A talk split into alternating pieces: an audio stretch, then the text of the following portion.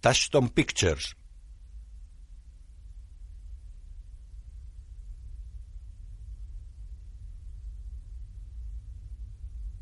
Blinding Edge Pictures.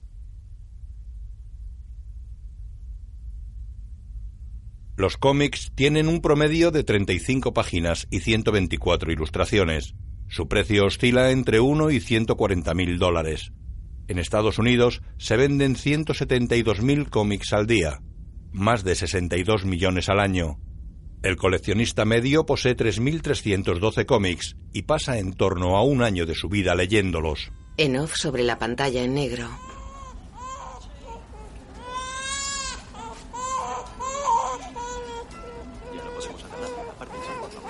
Grandes almacenes en Filadelfia, 1961. Una empleada acompaña a un hombre a un cuarto de servicio.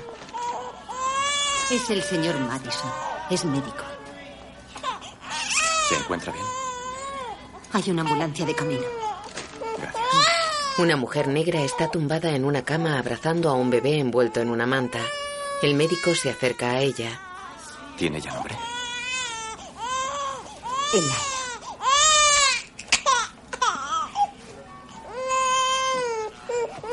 Pasa nada porque llore así. ¿Puedo? Ella le da el bebé.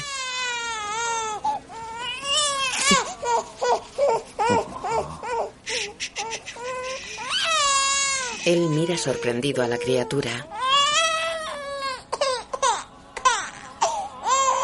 Me lo devuelve. Él gira hacia la empleada. ¿Qué ocurrió durante el parto? Nada. Fue muy rápido. El bebé estaba preparado para salir. No hubo problemas. ¿Se les ha caído? ¿Qué? Se les ha caído el bebé. Santo cielo, no. Él mira impresionado al bebé. Informe a la ambulancia de que tenemos un problema. Sí, ahora mismo. Señora, nunca he visto algo como esto. Parece que el bebé ha sufrido algunas fracturas dentro de su útero. Tiene rotos brazos y piernas.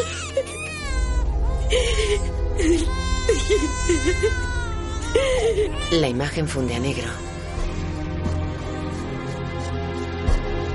Ashton Pictures presenta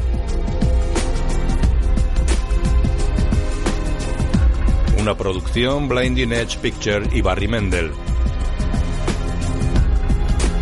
Bruce Willis.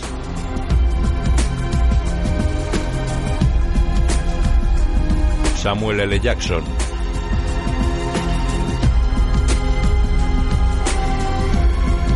El protegido.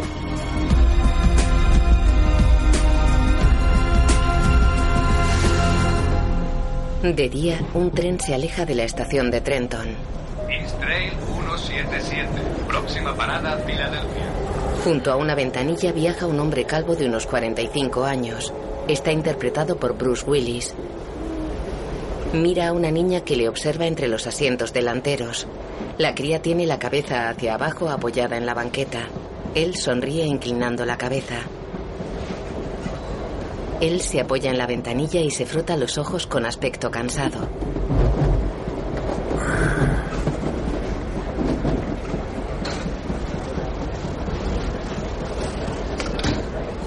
¿Va solo? El hombre gira hacia ella. Sí, La joven pone su equipaje en el maletero. Su ceñida camiseta se levanta mostrando su vientre plano y un tatuaje que lo recorre. Él la observa y se quita discretamente una alianza. Se la guarda en un bolsillo.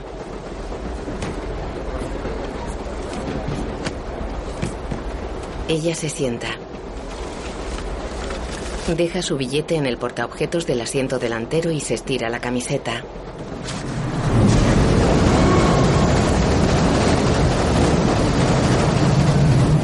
El hombre la mira de reojo. Coge una revista femenina. Alguien se ha dejado esta revista. ¿Quiere echarle un vistazo? ¿Le importa que lea eso? Él coge otra de deportes. Se la da. Gracias. ¿Le gustan los deportes? Es lo mío. Llevo a deportistas, soy agente. Eh, ¿Le interesa a alguien de natación sincronizada masculina? Estoy pensando dedicarme a eso. ¿Seguro? Le temo al agua. ¿Será un problema? Sonríe pensativo.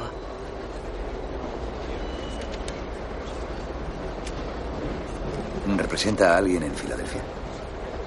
Voy a ver a un jugador de la Universidad de Temple. Es cornerback. Altura 1,85. 95 kilos. Corre las 40 yardas en 4,3 segundos. Será el mejor. ¿Le gusta el fútbol? No mucho. Él mira por la ventanilla. Queda pensativo. Ofrece una mano a la chica. Soy David Dunn. Kelly. Hola. Hola, encantada. Encantado, yo también. Ella sigue leyendo.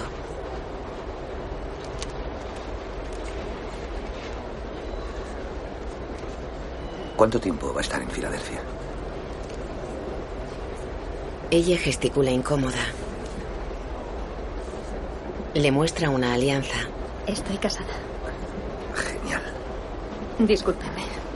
¿De qué está hablando? Ah.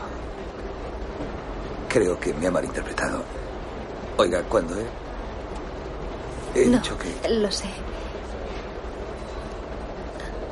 Creo que voy a buscar otro asiento. Yo. Yo no pretendía. Kelly se va.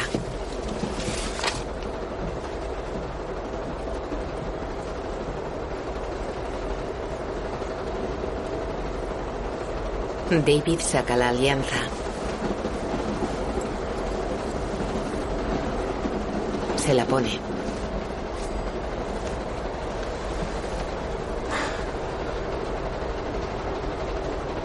Repara en la niña de los asientos delanteros que lo mira seria. Él se apoya en la ventanilla. Escrita, producida y dirigida por M. Night Shyamalan. David cierra los ojos.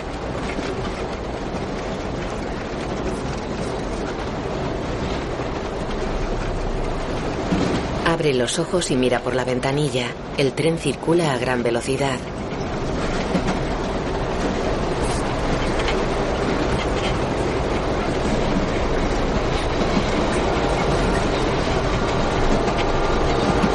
David gira hacia otros pasajeros que miran por las ventanillas.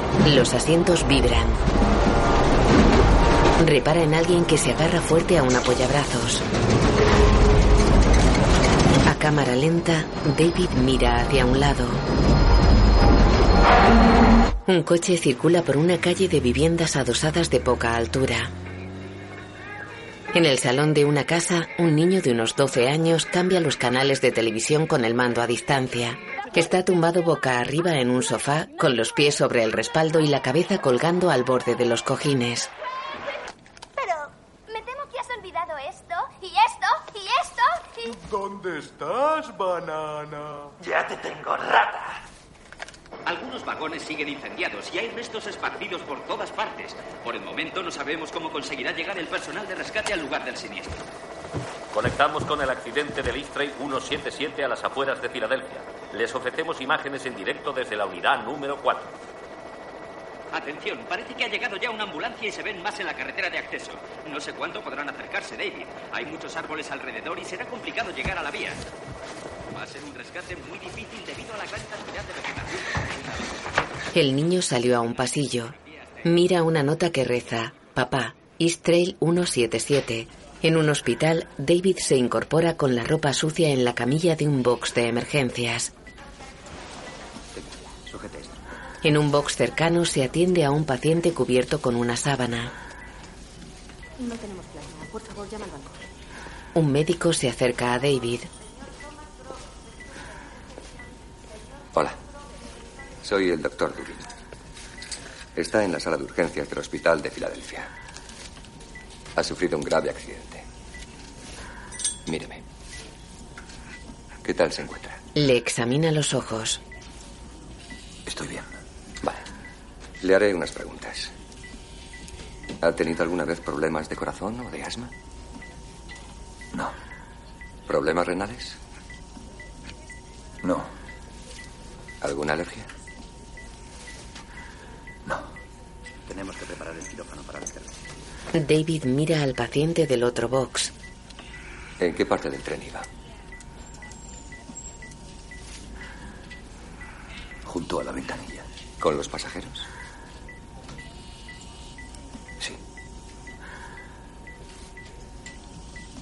¿Y los demás pasajeros? ¿Viajaba su familia con usted? No. ¿Mm? ¿Se levantó de su asiento? Manténlo en esa posición.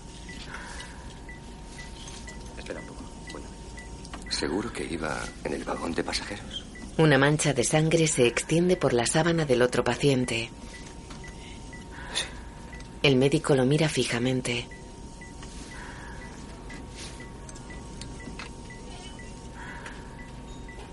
Qué me está mirando así? Su tren descarriló. Se produjo algún fallo. Solo han encontrado dos personas con vida. Usted y este hombre. En off. Tiene el cráneo roto y casi medio cuerpo aplastado. Y respondiendo a su pregunta, hay dos razones por las que le miro así. Una, porque parece que dentro de poco será el único superviviente del descarrilamiento. Y dos, porque no se ha roto nada. No tiene ni un solo rasguño. David camina por un pasillo del hospital en el que esperan decenas de personas. Lo miran incrédulas. El niño espera junto a una mujer. Corre hacia David. Lo abraza.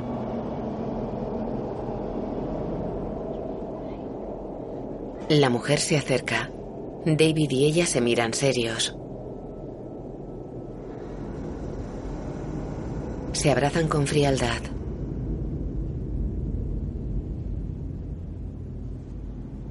Ella aparta la mirada. El niño habla a David.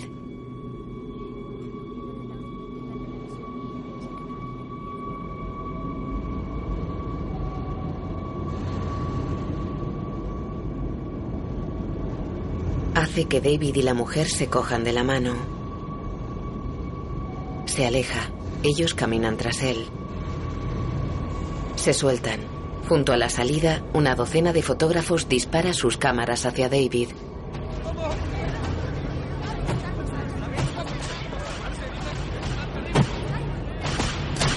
De noche, en la cocina de una casa, David está sentado solo a una mesa. Tiene los ojos cerrados y sostiene una cuchara sobre el borde de un cuenco de cereales.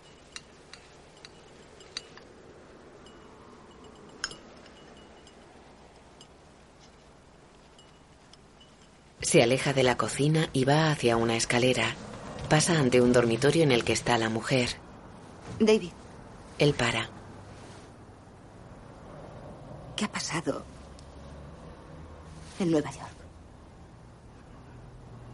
No creo que me den el empleo. Da igual. Me pienso trasladar allí. Solo que... Bueno, no ahora.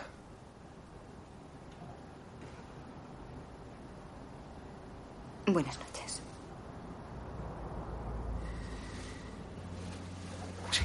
Se va. De día se acerca a una iglesia. Un cartel anuncia la misa para las familias de las víctimas del Istrel 177. Dentro. Sara Hilleston, trabajadora social en el centro comunitario de Locust. Oramos por tu alma. Kevin Elliot, empresario, con seis hijos. Oramos por tu alma. Glenn Stevens, investigador en el terreno de la leucemia en la Universidad de Drexel. Oramos por tu alma. Jennifer Pennyman, profesora de tercero del Colegio Jefferson. Oramos por tu alma. Frente a la iglesia, David se acerca a un todoterreno negro. Para extrañado. Coge un sobre que hay en el limpiaparabrisas.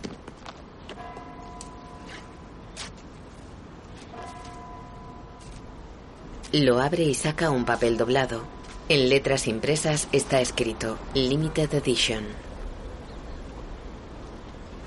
Lo despliega y lee un texto manuscrito. ¿Cuántos días has estado enfermo en tu vida? Mira alrededor. No hay nadie.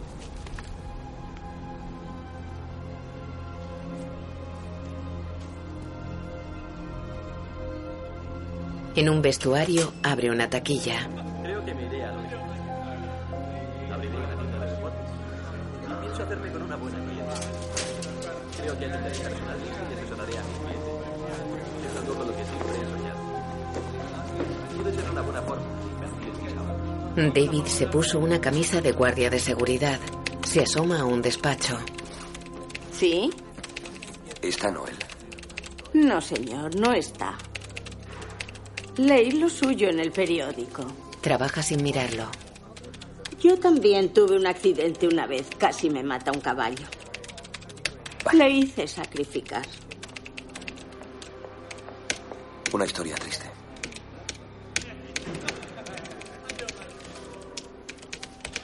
¿Puede preguntarle algo a Noel de mi parte? Dígame. ¿Cuántos días de baja por enfermedad me he cogido desde que trabajo aquí? Nada más que eso. Sí, señora. Ella anota en un papel. Gracias. Se va. En un estadio mira pensativo un entrenamiento de fútbol americano.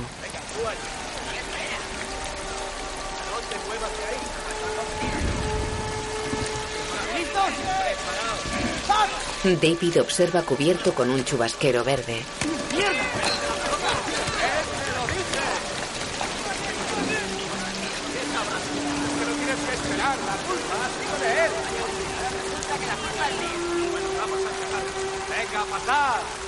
En el vestuario, David se seca la cabeza y deja la toalla en la taquilla.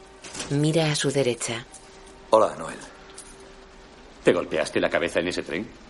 ¿Te ha vuelto a funcionar el cerebro? David cierra la taquilla. 40 dólares. ¿40 dólares qué? 40 dólares semanales de aumento de sueldo. Lo comprobé. Tenías razón. Nunca has estado de baja. En cinco años ni una baja. Ya sé, quieres un aumento.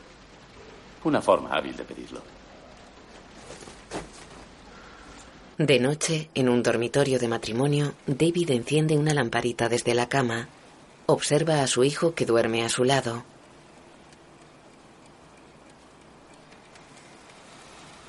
Un reloj marca la una menos veinte. David espera ante la puerta de un cuarto. Joseph, ¿está bien? Está dormido. Ella lo mira expectante. Eh, quería preguntarte algo. Te va a sonar raro, pero quiero que lo pienses un instante, ¿vale? Vale. ¿Cuándo he estado yo enfermo? ¿Lo recuerdas?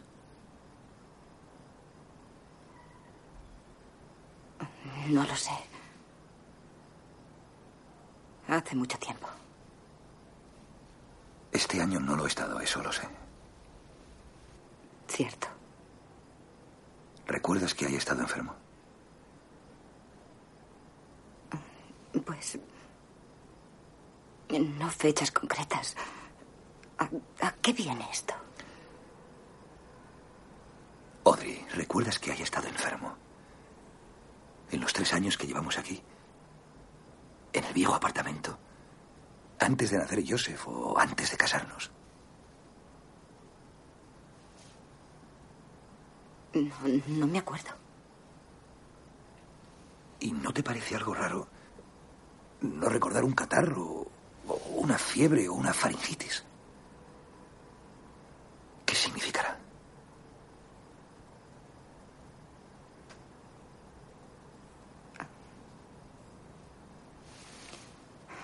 Puede que estemos demasiado cansados para acordarnos. La imagen funde a negro. De día, en el salón de un piso, un chico negro está sentado con la mirada perdida ante un televisor apagado. Oeste de Filadelfia, 1974. El chico ronda los 13 años y tiene un brazo en cabestrillo. Contiene serio el llanto.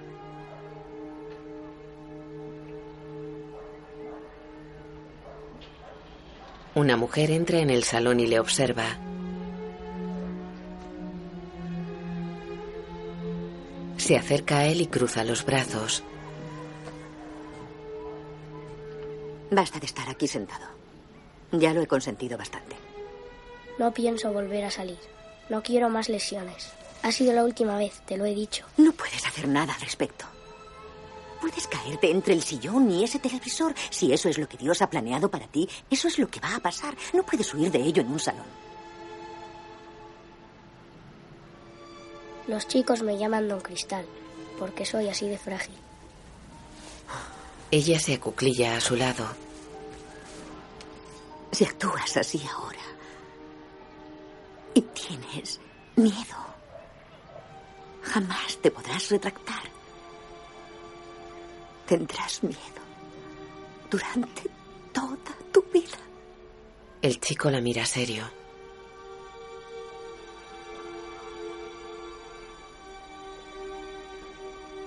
Ella se levanta. Él queda cabizbajo. Tengo un regalo para ti. ¿Por qué? Eso da igual. ¿Lo quieres o no? Él asiente. Pues vea por ello. ¿Dónde está? En un banco. Cruzando la calle. Se asoman a una ventana. Ante la casa hay un área recreativa con cancha de baloncesto, un columpio y un tobogán. Sobre un banco hay un paquete de regalo. ¿Puede cogerlo alguien? Entonces debes darte prisa. Fuera, el niño se acerca al banco. Su madre lo sigue a distancia.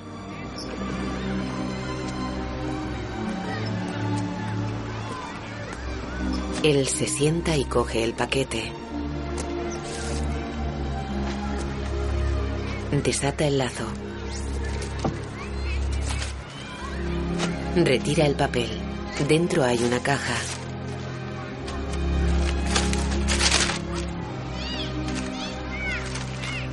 La abre y observa el contenido.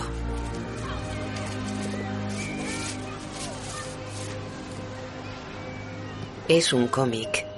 La portada muestra un combate entre dos personajes. Uno de ellos tiene aspecto humano.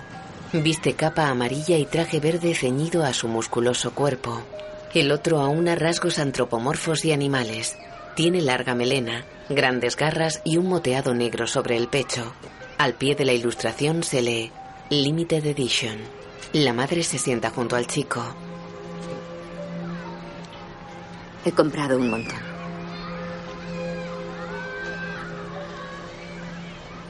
Tendrás uno esperándote cada vez que vengas a buscarlo.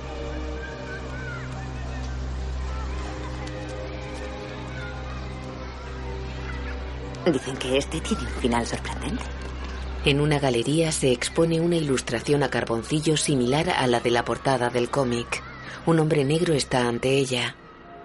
Es de la biblioteca privada de Fritz Kumbian.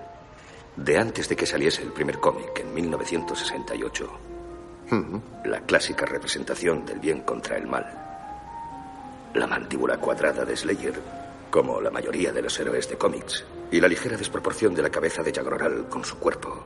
Eso también es típico, pero solo en villanos.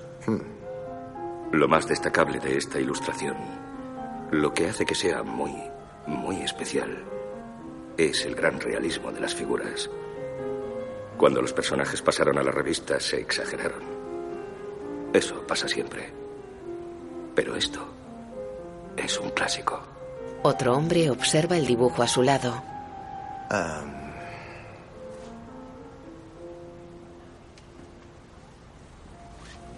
Me lo llevo. Ha tomado una decisión muy acertada. El hombre negro se aleja caminando con bastón. Mi crío se va a volver loco. Repita, por favor. Mi hijo Jeb es un regalo para él. ¿Cuántos años tiene Jeb? Cuatro. No. Va hacia él. No, no, no, no, no. Tiene que irse. Ya. ¿Qué, qué es lo que he dicho? ¿Ve algo de los Teletubbies aquí? ¿Ve alguna chapita de plástico pegada a mi camisa con mi nombre impreso? ¿Ve algún niño asiático con la mirada perdida sentado ahí fuera ante un helicóptero que vibra al meterle monedas? ¿No? Pues eso es lo que verá en una juguetería. Y debe de creer que está en una juguetería comprando para un niño llamado Jeb. Uno de los dos ha cometido un error, haciendo que el otro pierda un tiempo muy valioso. Esto es una galería de arte. Y esto es una obra de arte. El cliente sale de la galería. Un cartel en la entrada reza Limited Edition. Llegan David y Joseph. Pues si yo fuese él, me la llamaría por Dentro, el hombre está de espaldas a ellos. Solo recibimos con cita previa. Recibí una tarjeta de esta tienda. Enhorabuena, me llega el correo. La exposición es dentro de dos semanas. Estaba en el limpia parabrisas de mi coche. Los tres están sentados en un despacho. ¿Qué seguridad tiene de que nunca ha estado enfermo? El 75%. Bueno, no es una seguridad total, ¿verdad? Fallo número uno. Voy a ser muy escéptico en cuanto a esto. ¿En cuanto a qué? Supongo que nunca se ha lesionado. Me equivoco al suponerlo. Papá se lesionó. Tiene razón el niño. Sí, señor. En la universidad, un accidente de coche. ¿Fue grave? Ya nunca jugó al fútbol. Ese es el segundo fallo. Y bastante gordo.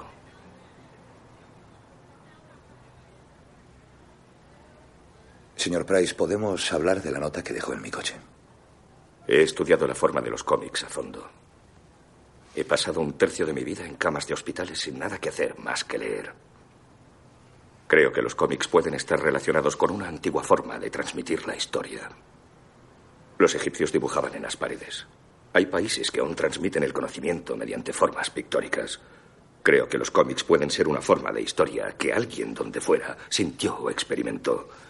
Entonces a esa experiencia y a esa historia las engulló la máquina comercial y fueron embellecidas y actualizadas para la venta. Esta ciudad ha tenido su dosis de desastres.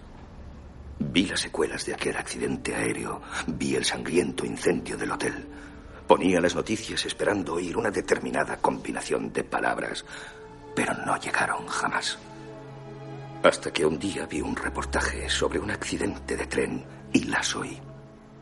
Hay un solo superviviente y está milagrosamente sano y salvo. Tengo una enfermedad llamada osteogénesis imperfecta. Es una afección genética. No fabrico bien cierto tipo de proteína y mis huesos tienen muy poca densidad. Se rompen fácilmente. He tenido 54 fracturas en mi vida y la mía es la versión más leve de esta enfermedad. El tipo 1. También hay tipo 2, 3 y 4. Los del tipo 4 no duran mucho. Así es como me vino la idea. Si hay alguien igual a mí en el mundo y estoy a un lado del espectro, ¿por qué no puede haber alguien opuesto al otro extremo? Alguien que no enferme, que no se lesione como los demás. Y probablemente él ni lo sepa. La clase de persona que hay en los cómics. Que fue puesta aquí para proteger a los demás. Cuidarnos. ¿Cree que mi padre es un... No creo nada, de momento. Es una posibilidad, aunque con muchos cabos sueltos. Joseph, no bebas ni un trago de esa agua. Ve a tirarla al baño. Papá. Por favor, hazlo. Joseph se va. David mira serio a Price. Veo a muchos tipos como usted en mi trabajo. Encuentran a alguien de quien aprovecharse. Y les cuentan una historia fantástica. En un momento dado dicen, puedes usar tu tarjeta de crédito. Una pequeña contribución. Esta ha sido la primera mañana que recuerdo en la que he abierto los ojos y no he sentido tristeza. Pensé que quien escribió la nota tenía respuestas para mí.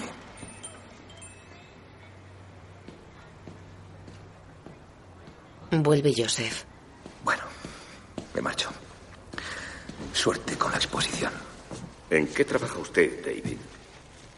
Dice que ve tipos como yo en su trabajo. ¿A qué se dedica exactamente? En el estadio universitario. Guardia de seguridad. Se va con el niño. De noche lee un periódico tumbado en la cama. Una noticia reza. Hombre local único superviviente de un accidente de tren.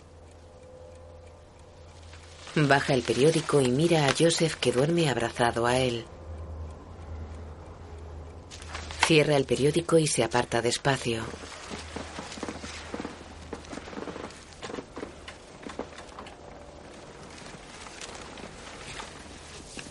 Entra en un armario y da la luz. Palpa sobre un estante.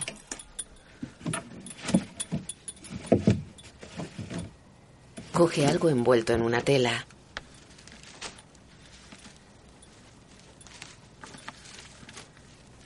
Abre la tela. Dentro hay un revólver. Lo envuelve de nuevo y lo deja sobre el estante. Coge una carpeta que hay al lado.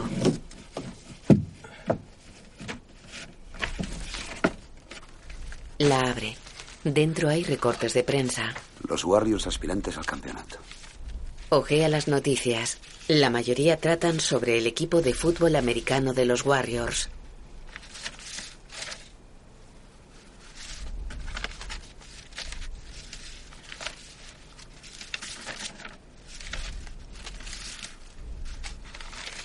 Mira un recorte.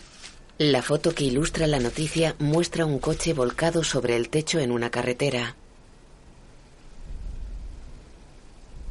Lee el titular. Estrella local de fútbol lesionado en un accidente casi mortal. Mira el periódico que leía. Único superviviente de un accidente de tren. Observa la foto del coche. La puerta del pasajero está abierta. El lado del conductor está hundido en la cuneta.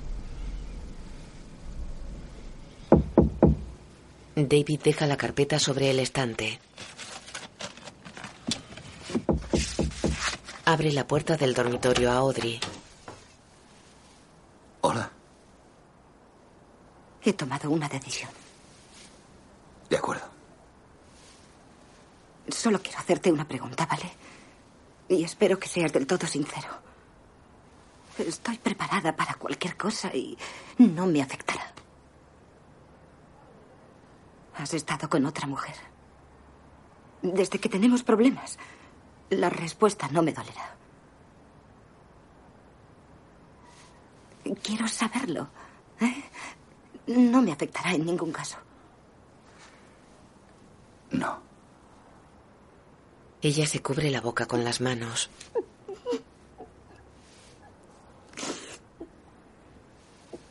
Lo siento, David, lo siento. En fin, mi decisión es que quiero empezar de nuevo. Que quiero que sea como al principio. Y es importante que salieras con vida de ese tren. Es como una segunda oportunidad.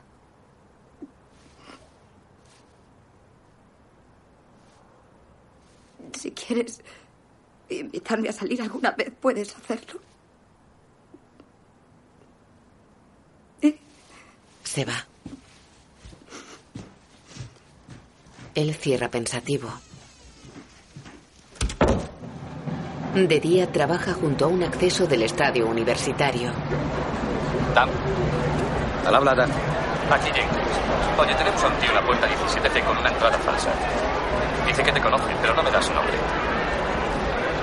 ¿Qué aspecto tiene? Con Price. ¿Por qué será que de todas las profesiones del mundo ha elegido la protección? Es usted bastante extraño. Pudo haber sido asesor fiscal, montar un gimnasio o abrir una cadena de restaurantes. Pudo haber hecho un millar de cosas, pero al final eligió proteger a la gente. Usted tomó esa decisión y me parece muy, muy interesante. Puedes usar tu tarjeta de crédito. Lo último era broma.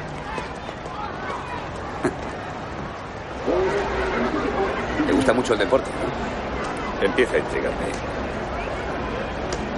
Esto se pone a tope diez minutos antes del comienzo. Caminan junto a una de las colas de acceso. David pasa rozando a un hombre alto con chaqueta de camuflaje. Para y gira extrañado hacia él. Continúa con Price hasta la cabecera de la cola.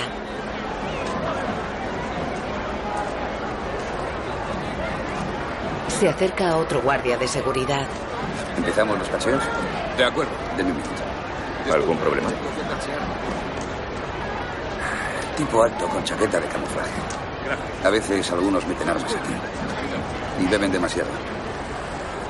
Si el equipo no juega bien, puede pasar de todo. Cacheamos a la gente para disuadir a los armados. Si lleva armas, se saldrá de la cola. El compañero de David cachea a la gente. El hombre de la chaqueta de camuflaje repara en él y avanza serio.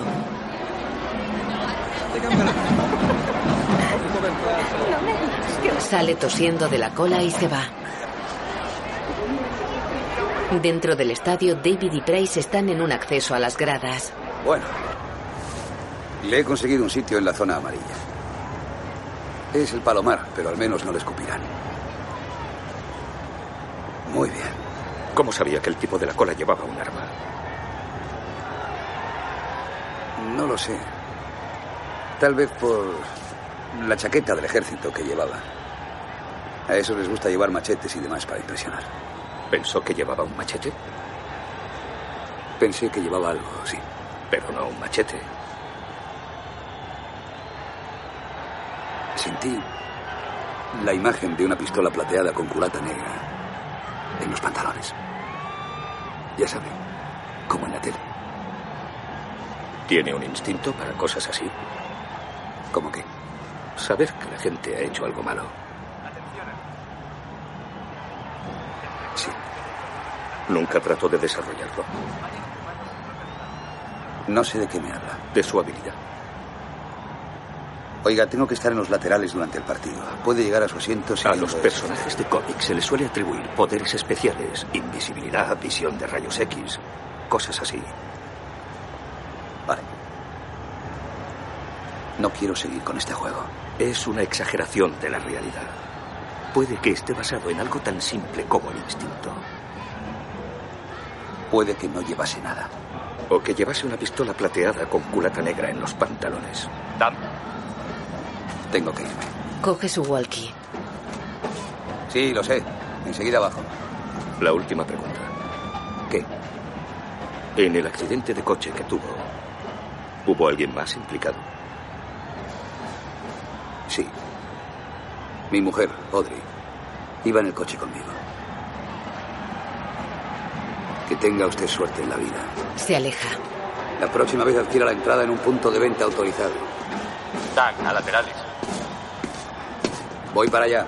Fuera, Price arranca su coche. El interior está acolchado. Prosigue la investigación del accidente del tren 177 con una revisión de las instalaciones de la compañía East Train. El concejal de Transportes estudia un proyecto de ley que establezca mayores controles de inspección y mantenimiento en el transporte para todo el distrito. Price observa cómo se aleja el hombre de la chaqueta de camuflaje. Lo sigue a pie apoyándose en su bastón de cristal. ¡Espere un momento! Avanzan por una zona porticada que rodea el estadio. Price camina con dificultad. Es alto y delgado. Lleva guantes de cuero negro y una chaqueta larga de cuero oscuro satinado con brillos violáceos.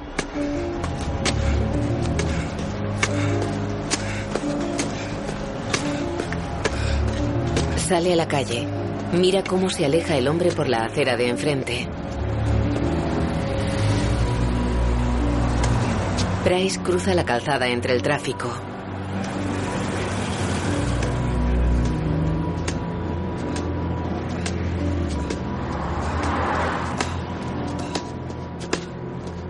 Llega a una boca de metro. Para mirando impresionado la gran escalera de bajada. El hombre se aleja al final de la escalera. Solo quiero hacerle una pregunta. Baja torpemente agarrándose al pasamanos.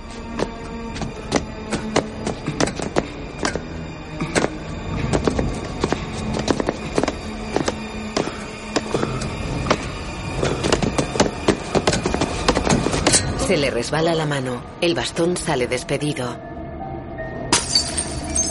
Price cae por la escalera.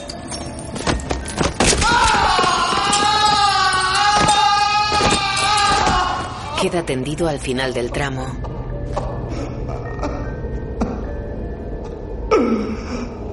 Mira al hombre. Este le observa y se marcha saltando un torno de acceso. La chaqueta se le abre mostrando una pistola plateada con culata negra. Price cierra los ojos. En una calle, David baja de un autobús vestido con su uniforme de seguridad.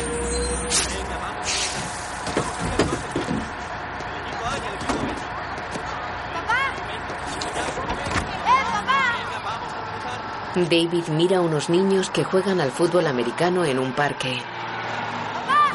Joseph corre hacia su padre alejándose de los niños.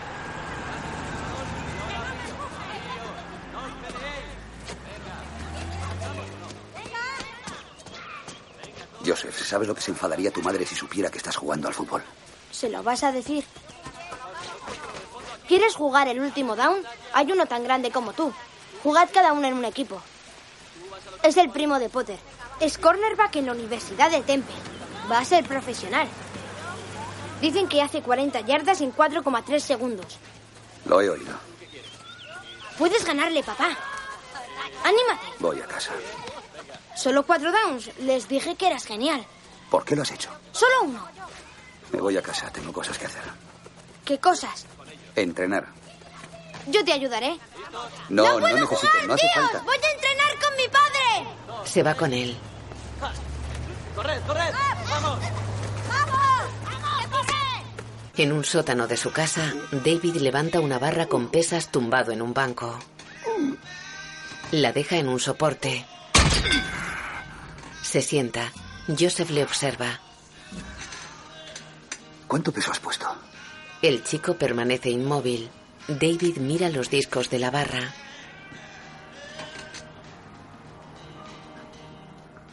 Has puesto demasiado, 132 kilos. ¿Y tú cuánto puedes levantar? Esto es lo más que he levantado. Puede ser peligroso, Joseph. ¿Por qué no vas arriba y me dejas terminar, vale? Quitaré peso, ahora lo haré bien. Va hacia las pesas. David está sentado de espaldas a él. ¿Crees que habrías derrotado a Bruce Lee? No, Digo, si hubieras sabido karate. no.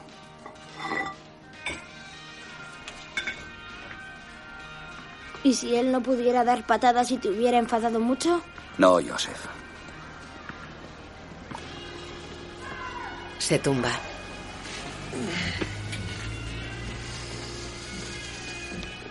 Coge la barra y flexiona los brazos hasta el pecho. Los estira tembloroso. La cara se le pone roja y se le hinchan las venas de la frente. Flexiona de nuevo. Levanta la barra. La deja en el soporte. Se sienta. ¿Cuánto peso has quitado? He mentido. ¿Has añadido? Mira las pesas. Joseph se acerca a él. ¿Cuánto hay? 143 kilos. Pongamos más. De acuerdo. Tumbado, pone las manos en la barra. Retírate un poco por si pasa algo. El chico obedece. Él descuelga la barra. Flexiona los brazos hasta el pecho y levanta la barra. Le tiemblan los brazos. Flexiona. Los estira con la cara completamente roja. Pone la barra en el soporte.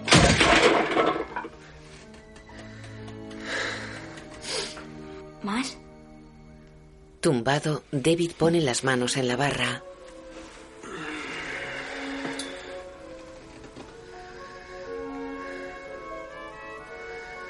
Nunca debes hacer algo así.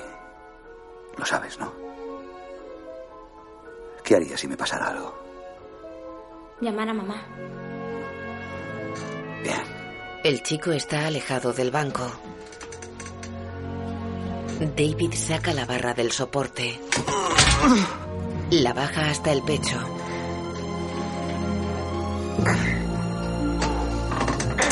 La levanta. La baja y la vuelve a levantar con la cara congestionada y las venas hinchadas.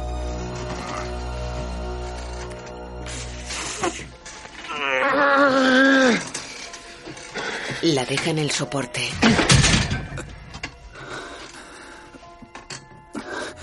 ¿Cuánto has puesto esta vez? Joseph se acerca a él. Todas las pesas. ¿Qué más podemos usar?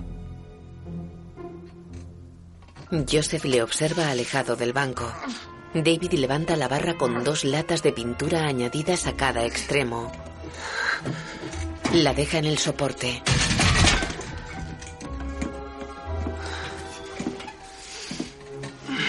Se sienta.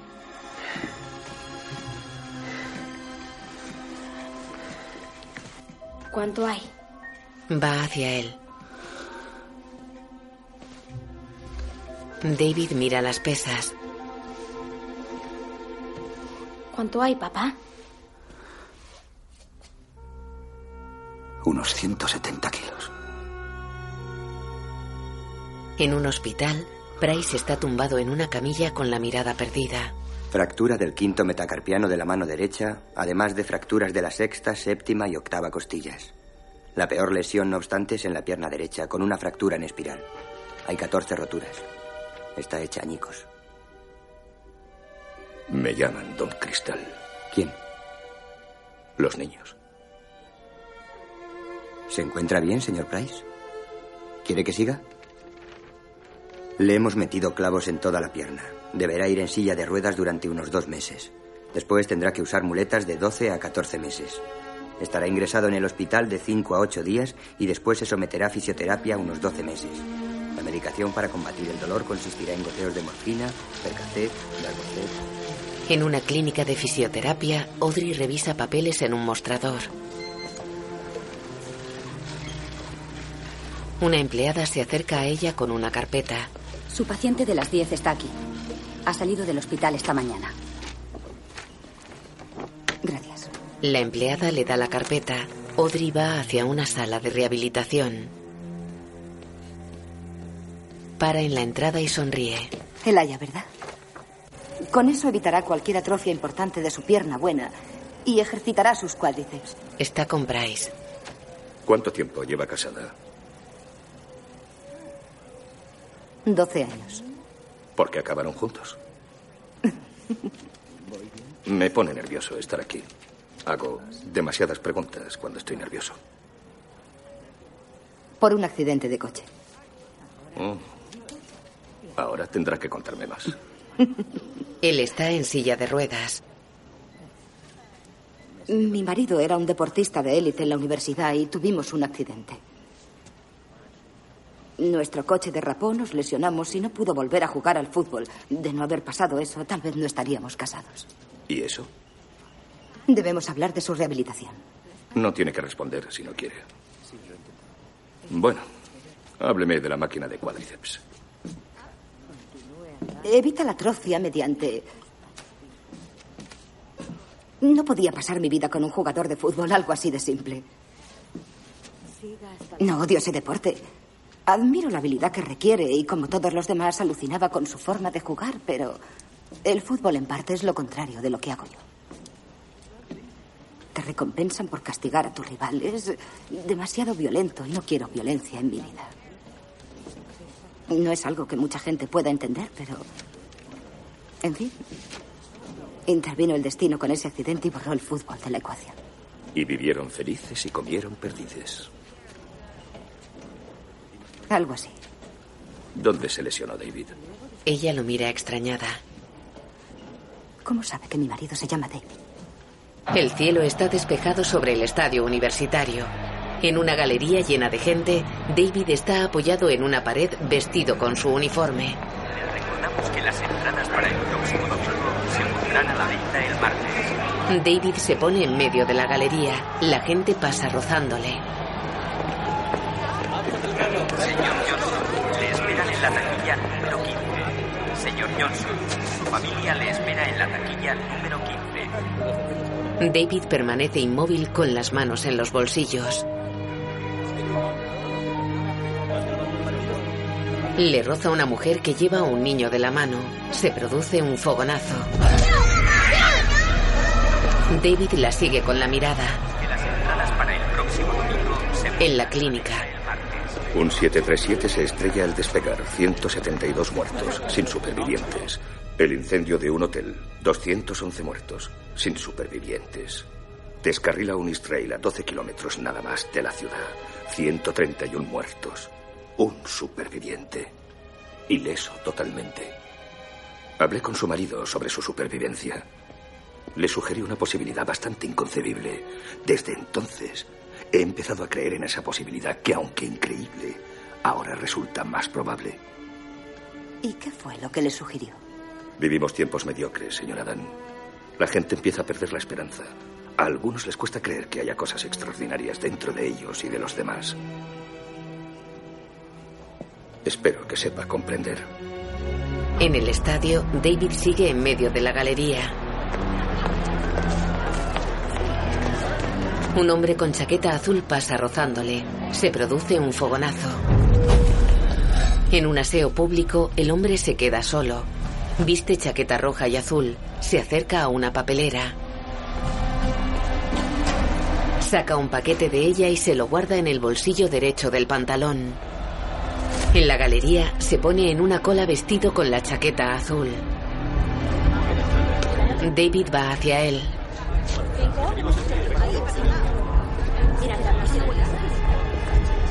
Disculpe, señor. ¿Le importa salir de la fila? El hombre obedece. Estamos teniendo problemas con gente que vende drogas en el estadio. Puedo registrar sus bolsillos. Suba los brazos, por favor. Vamos, levántelos. Oiga, acabo de llegar. Levantó los brazos. David revisa los bolsillos de la chaqueta del hombre. Se aparta. ¿Puedo bajarlos ya? David asiente. ¿Puedo irme? Sí. Que tenga suerte. Vuelve a la fila. David se aleja pensativo. Dan, Sí. me acaban de llamar. Tu crío se ha hecho daño. ¿Dónde está? Está en el colegio. Quiere que vayas allí. David gira hacia el hombre de la chaqueta azul. Aparta la mirada. En el colegio, Joseph y otro niño esperan ante un despacho con puerta de cristal. ¿Ese es tu padre? Joseph asiente. Apuesto que mi padre puede ir con el tuyo. Joseph lo mira incrédulo. En el despacho. No, él insistió en que te llamáramos solo a ti. Aunque no ha sido fácil localizarte, no figuras en nuestra lista. Audrey lleva ese tipo de cosas. ¿Qué tipo de cosas? Las de Joseph. ¿Tengo que aplicarle algún potingue o algo? No, no. Es más bien daño emocional. No se trata de nada grave físicamente. No es como cuando te envié a ti al hospital. Él la mira extrañado. ¿Qué ha dicho? En aquel entonces mi despacho estaba al otro lado del edificio. Tú no te acuerdas de mí, ¿verdad? No, señora. Yo tenía el pelo rojo.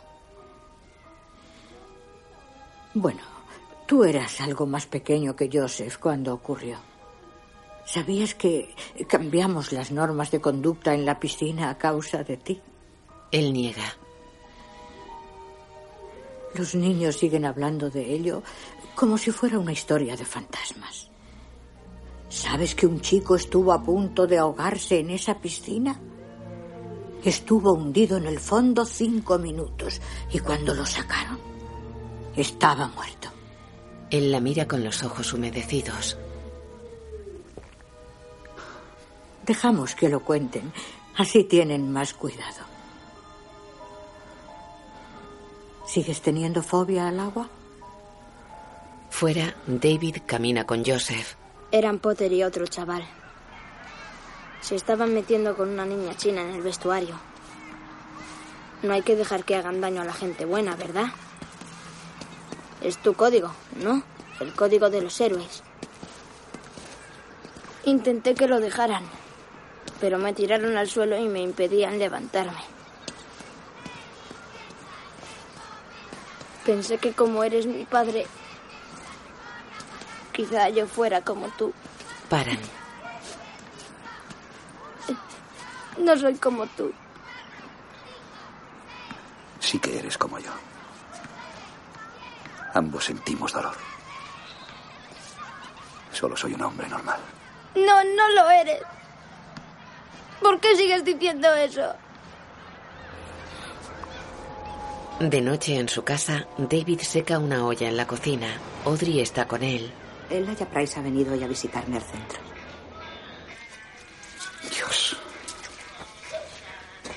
No hizo nada, solo me contó su teoría. Es triste que los pacientes lleguen a eso. Pierden la realidad. Él se da la vuelta y mira impresionado a Joseph. El chico tiene su revólver. Joseph, ¿qué diablos haces? Dios mío. Si no lo crees, te lo demuestro. Eres inmortal. No está cargada. No sabe dónde guardo las balas. En tu trofeo de revelación del año. Has cargado esa arma. No te pasará nada. El Aya se equivoca. ¿Cuándo ha conocido a Elaya? Me oyó hablar con él. Nadie le cree. Joseph, escúchame. A veces, cuando la gente está enferma o sufre durante mucho tiempo, como Elaya, su mente también sufre. Y empiezan a pensar cosas raras. Me contó lo que pensaba de tu padre y eso no es cierto. Lo demostraré. Apunta a David. ¿Recuerdas la historia sobre, sobre el chico que casi se ahoga en la piscina? Es a mí a quien se refieren. Casi me muero. Es de mí. No miento, ¿vale? Solo que no lo recordaba. Eso es todo. Tú sabes que tu padre se lesionó en la universidad. Lo sabes. Tú sabes lo que pasó. No lo hagas. Morirá, Joseph. Solo un disparo. Joseph, escucha. Lo que dice tu ma... No tengas miedo. Joseph. Si aprietas el gatillo, me marcho. ¿Me entiendes? Me voy a Nueva York. Tienes razón. Si aprietas el gatillo, seguro que la bala rebotará en mí y no me pasará nada. Pero entonces iré arriba, haré el equipaje y me marcharé a Nueva York. ¿Por qué? Porque pensé que empezábamos a ser amigos de verdad. Los amigos se escuchan unos a otros y no, no, no se disparan. Mira, no es cierto, Audrey. No se dispara a los amigos, Joseph. Joseph, te aseguro que vas a meterte en un buen lío. Yo soy tu padre y te digo que pongas la maldita arma en la mesa ahora mismo. Uno. Dos. El chico obedece. David coge el arma y la descarga. Los tres se sientan agotados en el suelo.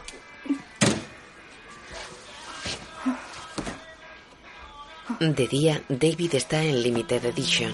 Seguía al tipo de la chaqueta de camuflaje. Tenía un arma plateada, con culata negra metida en los pantalones.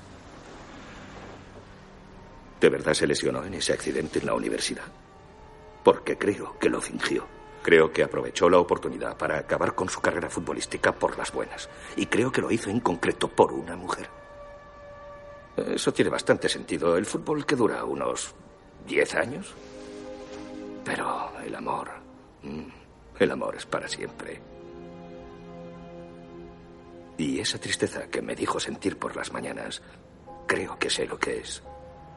Es posible que no esté haciendo lo que se supone que debe hacer. Casi todas las armas son negras o plateadas. Era bastante fácil acertar el color. Eso no es lo que yo vi. ¡Basta! Ya está bien de meterse en mi vida, Elijah. Mi hijo casi me dispara anoche para probar que usted tenía razón. Yo no he dicho que usted no pueda morir. Nunca dije eso. Mi mujer tenía razón.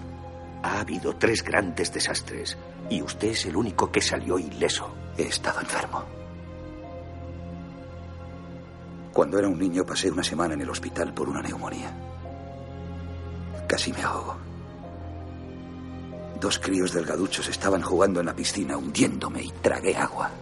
No lo sabían y casi me matan. Los héroes no mueren así. Las personas normales sí. No quiero volver a verle, ¿entiende? Aléjese de mi familia. De noche, en una tienda de cómics, Elaya está inmóvil en su silla de ruedas. Tiene la pierna derecha rodeada por la estructura para los clavos de la fractura. Eh, tío, ya son y 20. Decídete, tengo que cerrar. Mira hacia el fondo de un pasillo. Espero que no te la estés machacando mirando los cómics japoneses.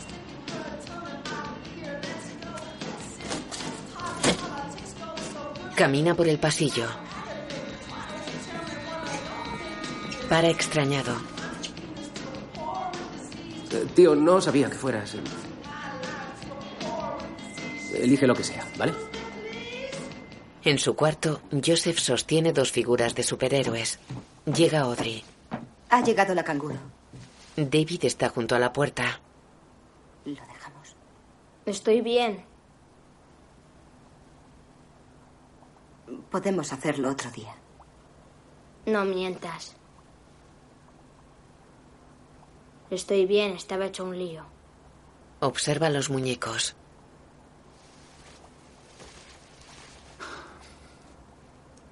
¿Y si lo dejamos en un par de copas? En la tienda de cómics, el dependiente se acerca a Elaya. Escucha, amigo, voy a sacarte de aquí. ¿Vale? Puedes pensarte lo que sea en la acera. Necesito papear un poco, ¿entiendes? Elaya permanece inmóvil con la mirada perdida. El encargado empuja la silla.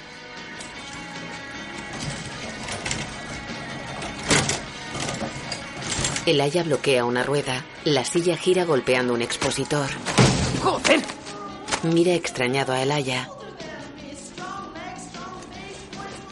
Empuja molesto la silla.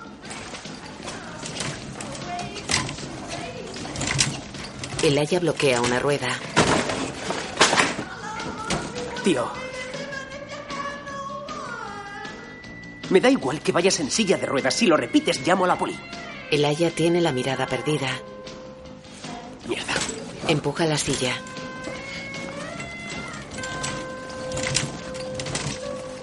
Elaya bloquea una rueda.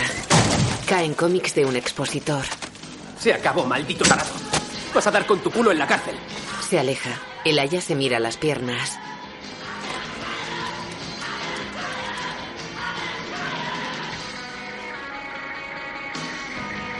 Tiene un cómic sobre ellas. Se titula Sentryman contra la coalición del mal.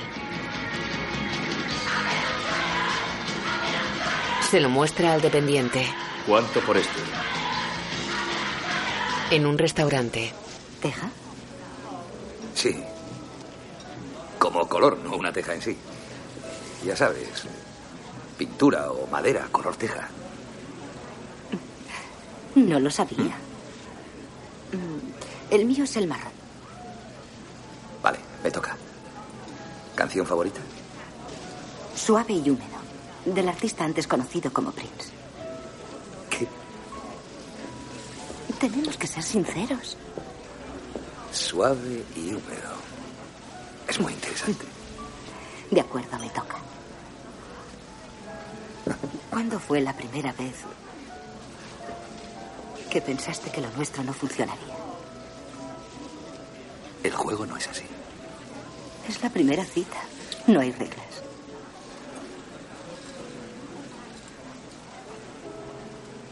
No estoy seguro. Piénsalo bien. ¿Qué pasa con el juego? Se acabó. He ganado. Oye, puede que no fuera un momento concreto. Tuve una pesadilla una noche. No te desperté para que me dijeras que todo iba bien. Creo que fue la primera vez. ¿Te vale eso? Creo que sí.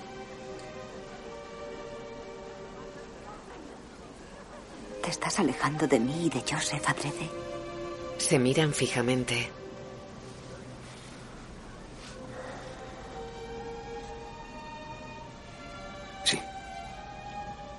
¿Por qué?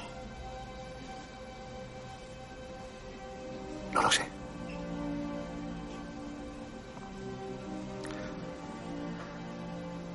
No me siento a gusto. Hay algo que no me cuadra. Te molestamos, David. Te molesta la vida que llevas. Pudiste hacer otras muchas cosas después de la universidad. Fue tu decisión.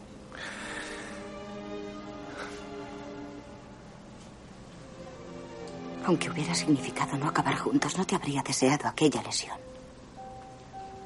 Lo que hacías físicamente era un don. No habría deseado que lo perdieras. Lo sabes, ¿no?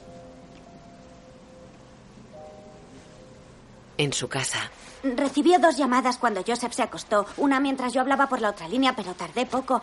Fue una emergencia de mi hermana. Trató de hacerse ella la permanente y ahora parece que ha metido la ¿Y cabeza. la otra?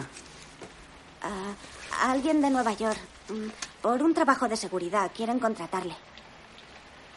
No sabía que se iban a Nueva York. Gracias por decírmelo. No íbamos a mudarnos todos. David paga a la chica. En el contestador tienen la otra llamada. Va hacia la puerta principal. Genial. Se cubre la cabeza con una chaqueta y se va. David y Audrey quedan cabizbajos.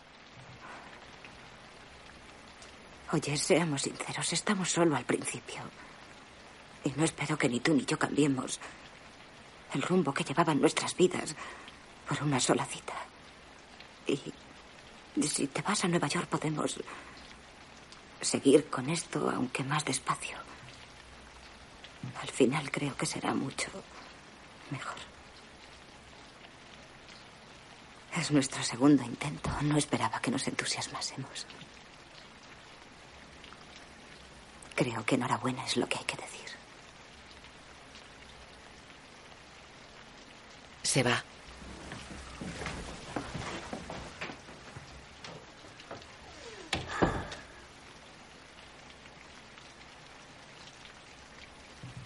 David deja su chaqueta sobre el sofá.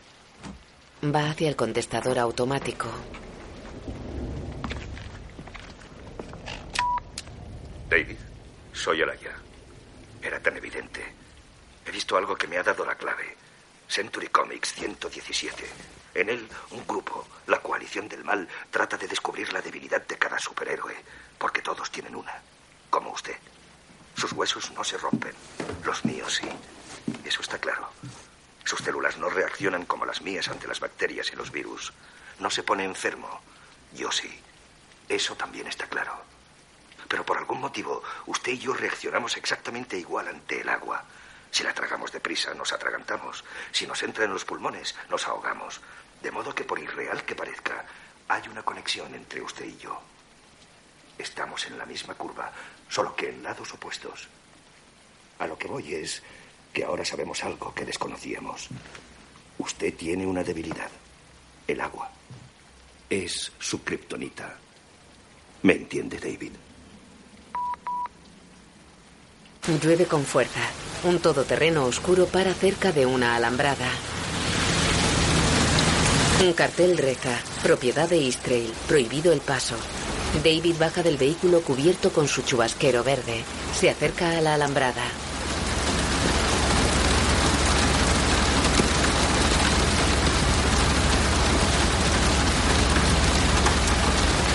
Trepa por ella. Abre la puerta de una nave. Entra. El interior está en penumbra.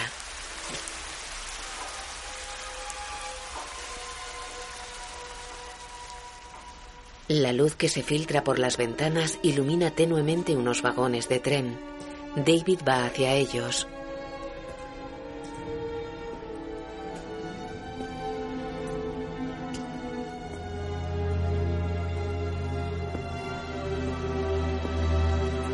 Camina observando uno que tiene las paredes reventadas.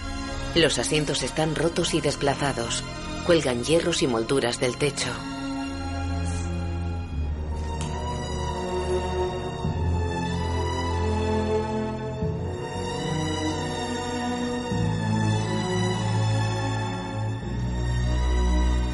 Para junto a uno de los boquetes de la pared.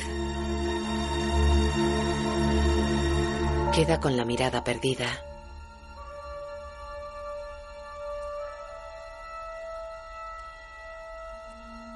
En una carretera a oscuras, un veinteañero se levanta tambaleante en la cuneta.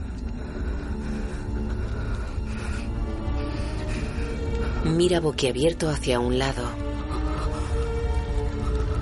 Va hacia un coche volcado con el motor en llamas. Tropieza y continúa. En el coche hay una joven rubia. Audrey. Ella está inmóvil con los ojos cerrados en el lado del pasajero. Él tira de la puerta. Mete la mano por el hueco de la ventanilla y palpa por dentro. La saca y mira alrededor. Tira de una esquina de la puerta. La chapa se dobla. La puerta se abre. David suelta el cinturón de seguridad. Ya, ya te saco.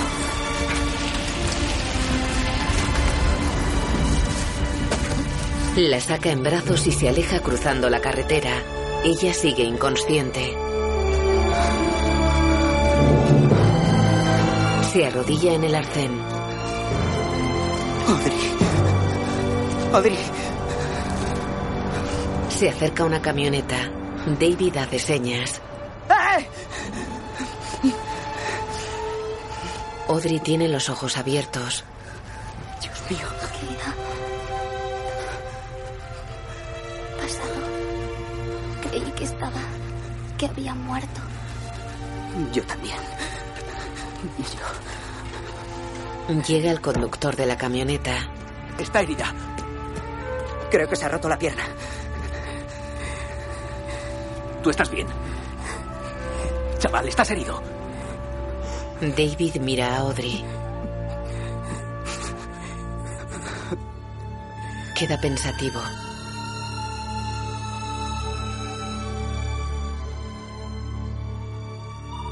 El Aya recorre un pasillo en su silla de ruedas.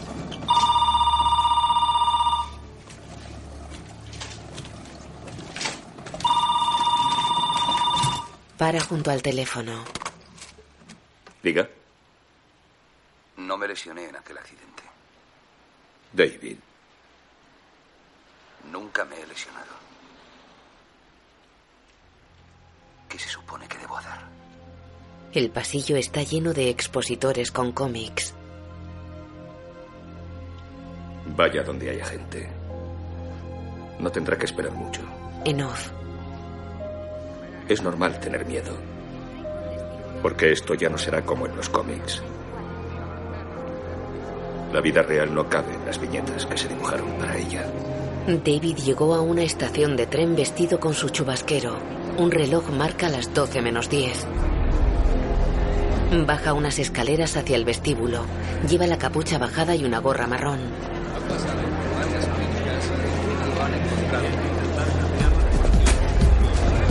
Para al pie de las escaleras y mira alrededor. Camina despacio entre la gente. Me sorprende que no lo arregle. Una mujer de rojo choca con él. Se produce un fogonazo. Ella está en una joyería. Roba una gargantilla. Sí, la segunda de ahí. En la estación, David la sigue con la mirada. Ella se pierde entre la gente.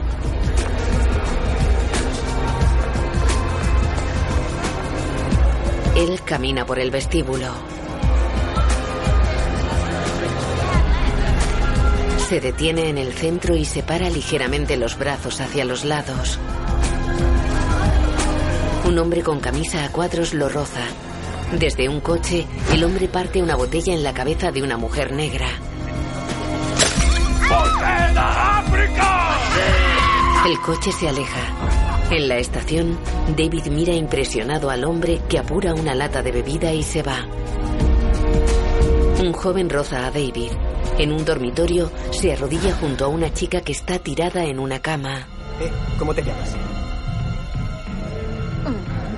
Ella se pone de costado con los ojos cerrados. Has bebido demasiado. La chica permanece inmóvil. Él va hacia la puerta del cuarto. La cierra y echa el pasador. En la estación, David busca con la mirada. Repara en el joven que abraza sonriente a una mujer. Un hombre los acompaña. David se aleja despacio caminando de espaldas.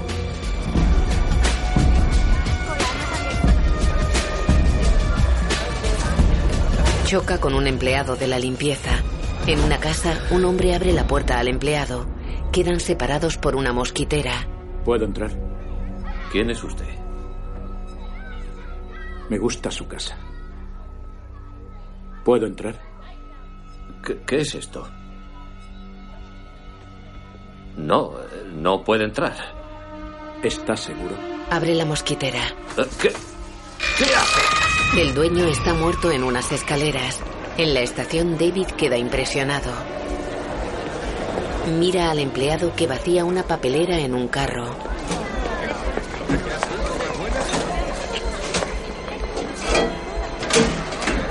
El empleado se aleja con el carro. Es alto, corpulento y viste un mono de trabajo naranja. David lo sigue a distancia.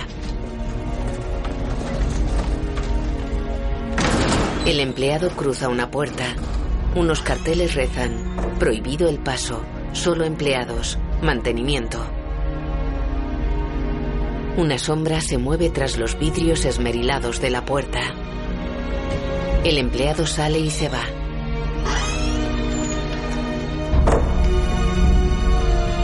Fuera, camina bajo la lluvia por una solitaria calle. Viste su mono de trabajo y lleva una bolsa negra colgada al hombro. Sube unas escaleras iluminadas con farolas. David lo sigue.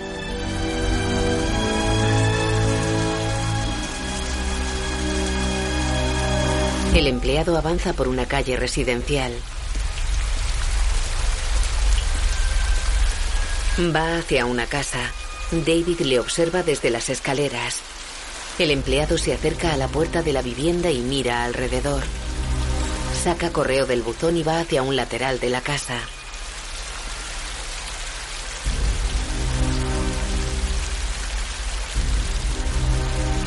David baja serio la cabeza.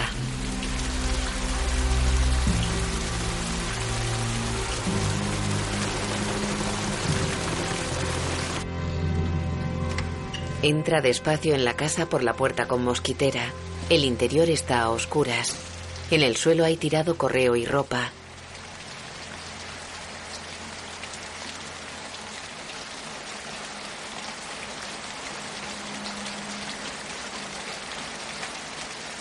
David avanza por un pasillo con el chubasquero puesto. Al fondo hay un salón con las luces encendidas.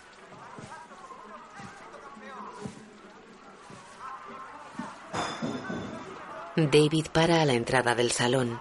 Gira hacia la última puerta del pasillo.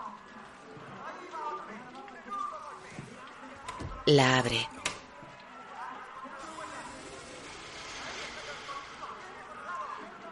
Enciende una luz. El dueño está muerto tirado en unas escaleras. David cierra la puerta. Queda cabizbajo. Cruza el salón. Al fondo hay una escalera junto a la que hay colgadas fotografías familiares.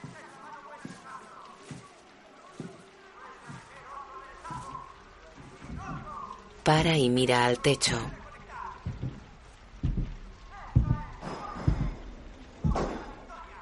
Sube las escaleras.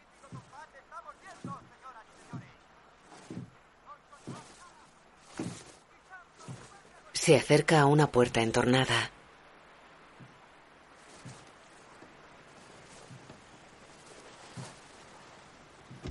La abre. Enciende la luz. Es un dormitorio con decoración juvenil. Mira hacia una puerta cerrada. La abre. El interior está a oscuras.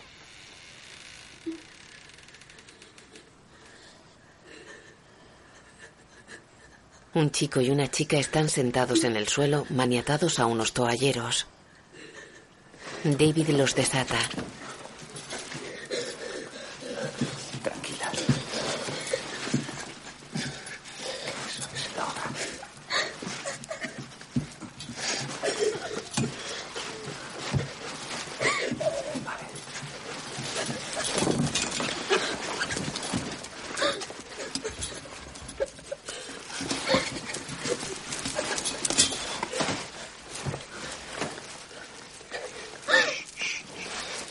Chico se duele de una muñeca.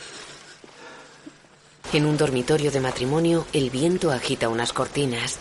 Tras ellas, en un lateral del cuarto, se aprecian las piernas de una mujer. David entra en la estancia. La mujer está inmóvil, sentada en el suelo con las manos atadas a un radiador.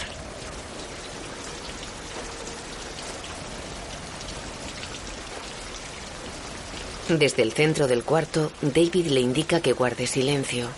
Va hacia las cortinas.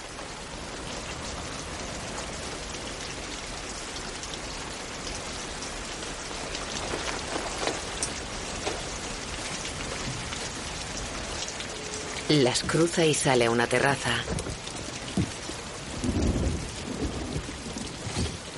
Se asoma desde la barandilla. El empleado está detrás de las cortinas. David se da la vuelta. El empleado lo tira de la terraza. David cae en un charco.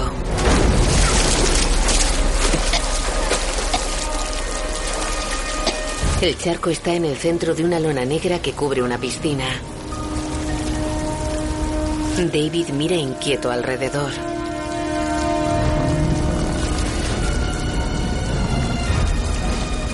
Los bordes de la lona se sueltan de los pesos que la mantienen tensa.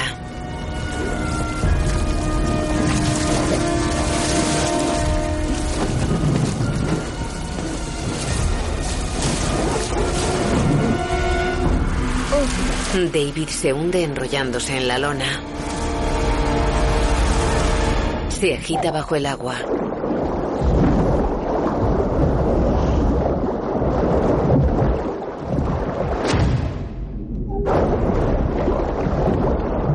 El empleado se va de la terraza. David trata de quitarse la lona de la cabeza.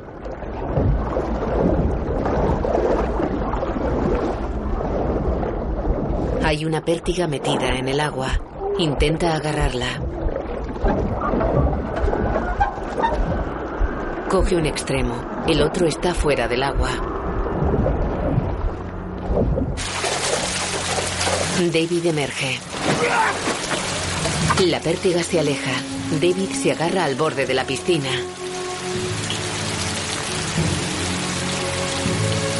Sale y queda de rodillas con las manos apoyadas en el suelo. La chica y el chico le observan junto a la pértiga.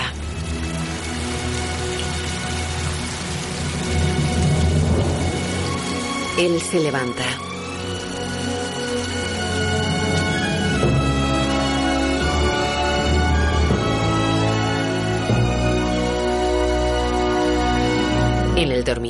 Las muñecas de la mujer sangran en torno a sus ataduras de alambre. Ella permanece inmóvil con los ojos abiertos mientras el empleado le escupe cerveza. David entra en el cuarto y se acerca a él por detrás. Le rodea el cuello con los brazos. El hombre se echa hacia atrás golpeando a David contra una pared. David permanece agarrado a él. El hombre le da codazos.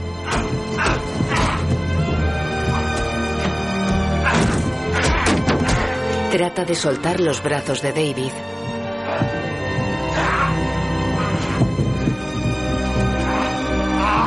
Lo golpea contra la pared.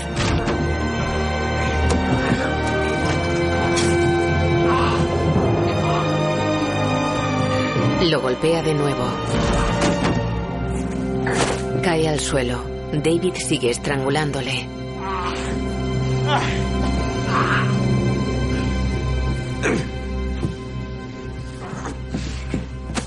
El hombre queda inmóvil con los ojos cerrados. David lo deja en el suelo y va hacia la mujer. La desata.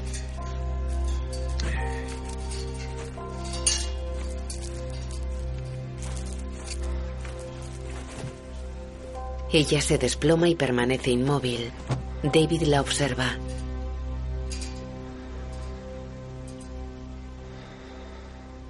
En su casa, cuelga el chubasquero en un armario y se aleja. La prenda está mojada.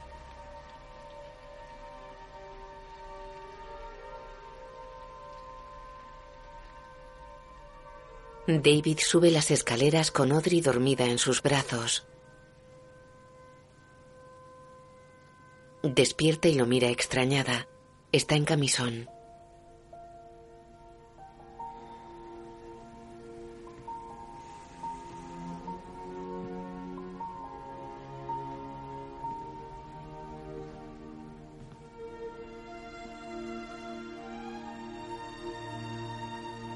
Entran en el dormitorio de matrimonio.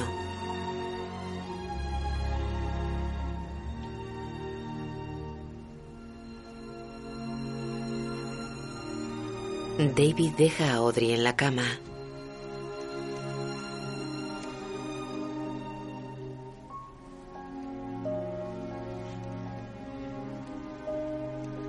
Él se tumba a su lado.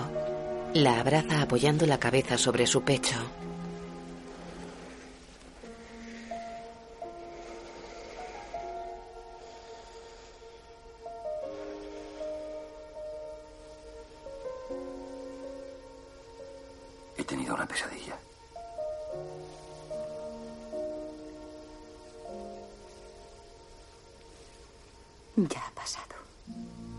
Cierra los ojos.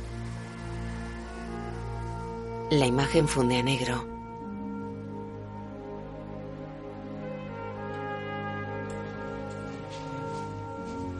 De día, Joseph baja las escaleras de la casa.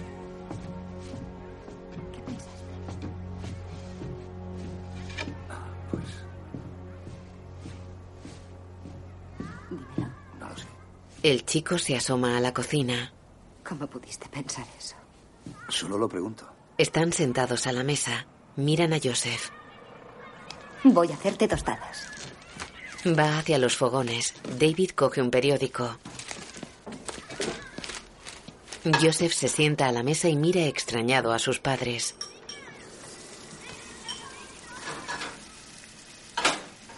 He estado pensando en el Aya Price.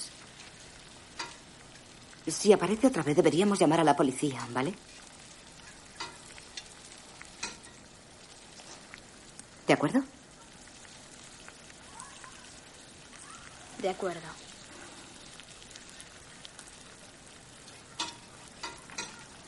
Joseph se sirve zumo de naranja de un brick de Tropicana.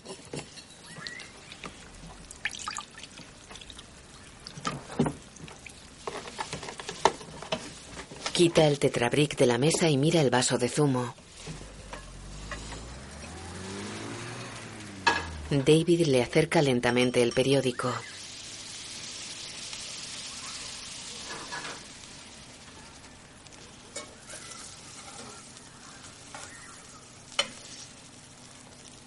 Mira serio a su hijo. Le señala el periódico con los ojos. Joseph lo coge. Un titular de portada reza, Salvados. Héroe rescata a dos niños. Los padres fueron encontrados muertos en la casa. Un dibujo ilustra la noticia. Muestra a un hombre cubierto con un chubasquero. Joseph mira boquiabierto a su padre que asiente. Joseph contiene el llanto. David lo mira emocionado y le indica que guarde silencio. El chico asiente y se enjuga las lágrimas. David lo mira sonriente. En Limited Edition, una camarera pasa entre los corrillos de personas que llenan la zona de exposiciones. En su silla de ruedas, el haya charla con un hombre y una mujer. David camina por la sala. Para y mira hacia una de las obras. La madre de Elaya, con el pelo cano, se acerca a él. Este es uno de los primeros dibujos de Johan Davis. ¿Ve los ojos del malo? Son los más grandes de todos. Sí, su aspecto insinúa una perspectiva sesgada de su visión del mundo. No es nada normal. ¿No provoca miedo? Es lo que le dije a mi hijo. Aunque los hay de dos clases. Existe el malo soldado, que combate al héroe con sus manos. Y está la verdadera amenaza, el brillante y malvado archienemigo que combate al héroe con su mente. ¿Es usted la madre de Elaya? Así es. Le ayudo con las ventas. Encantado. Soy David. Me ha hablado de usted. Dice que son como amigos. Lo somos. Parece que le está yendo bien. Estoy orgullosa de él. Está agotadísimo. Ha sufrido mucho en la vida. En algunos momentos creí que se venía abajo. Fueron malos. Pero lo superó. Sí, señor. Es una especie de milagro. Sí que lo es. Le diré que está usted aquí. Gracias. Ella va hacia su hijo. En el pasillo con los expositores de cómics, Elaya baja unas rampas hasta un despacho. David lo sigue.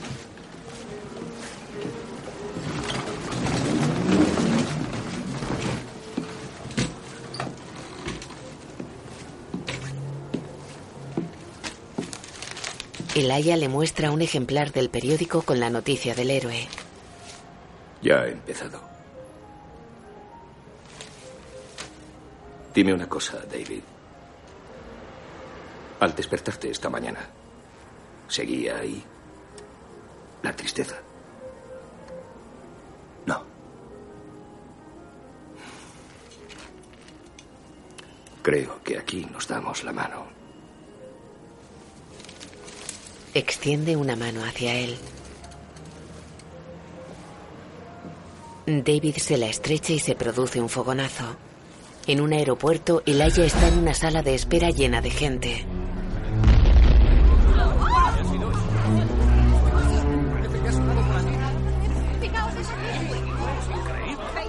La gente mira por unos ventanales. Elaya se va. Luego está en un bar con un hombre. Trabajé 25 años en ese edificio. Conozco todos sus secretos. Secretos. Como que si hubiera un incendio en las plantas 1, 2 o 3, todos los de ese hotel arderían vivos. En un andén, el Aya sale de la locomotora del East Trail 117.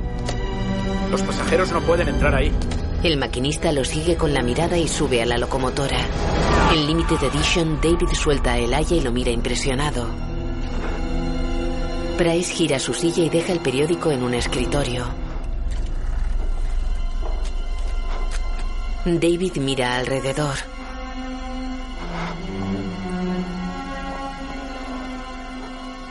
En una pared hay colgados recortes de prensa sobre accidentes y catástrofes naturales. Entre los libros de un estante hay uno de química y otro de microbiología. David mira una serie de baterías y componentes electrónicos que hay sobre una mesa de trabajo. Observa unos planos. ¿Sabes lo que más miedo da?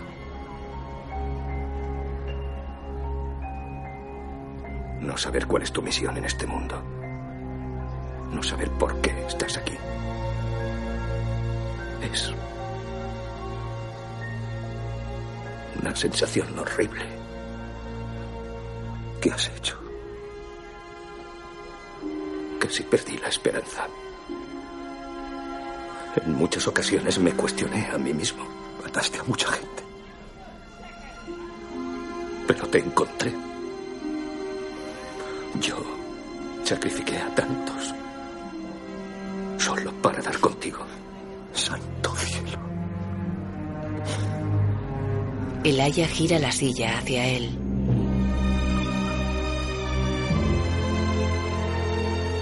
Ahora que sabemos quién eres tú, sé quién soy yo. David se aleja por el pasillo. No soy un despojo. Todo tiene sentido. En un cómic sabes cómo se nota quién va a ser el villano más malvado. Es justamente lo opuesto del héroe. Y la mayoría de las veces son amigos, como tú y yo. Debí comprenderlo hace mucho tiempo. ¿Sabes por qué? Por los niños. David Dunn condujo a las autoridades hasta Limited Edition, donde encontraron evidencia de tres actos terroristas.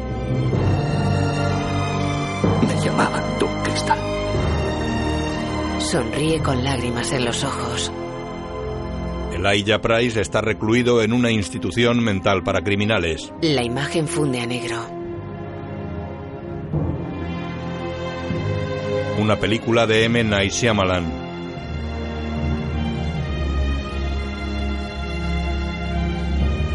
David Dunn, Bruce Willis. Elijah Price, Samuel L. Jackson. Audrey, Robin Wright Penn. Joseph, Spencer Treat Clark. Madre de Elijah, Charlene Goodard. Elijah con 13 años, Johnny Hiram Jameson. Música, James Newton Howard. Director de fotografía, Eduardo Serra. Guión audio descriptivo en sistema UDESC, escrito y sonorizado en Aristia Producciones.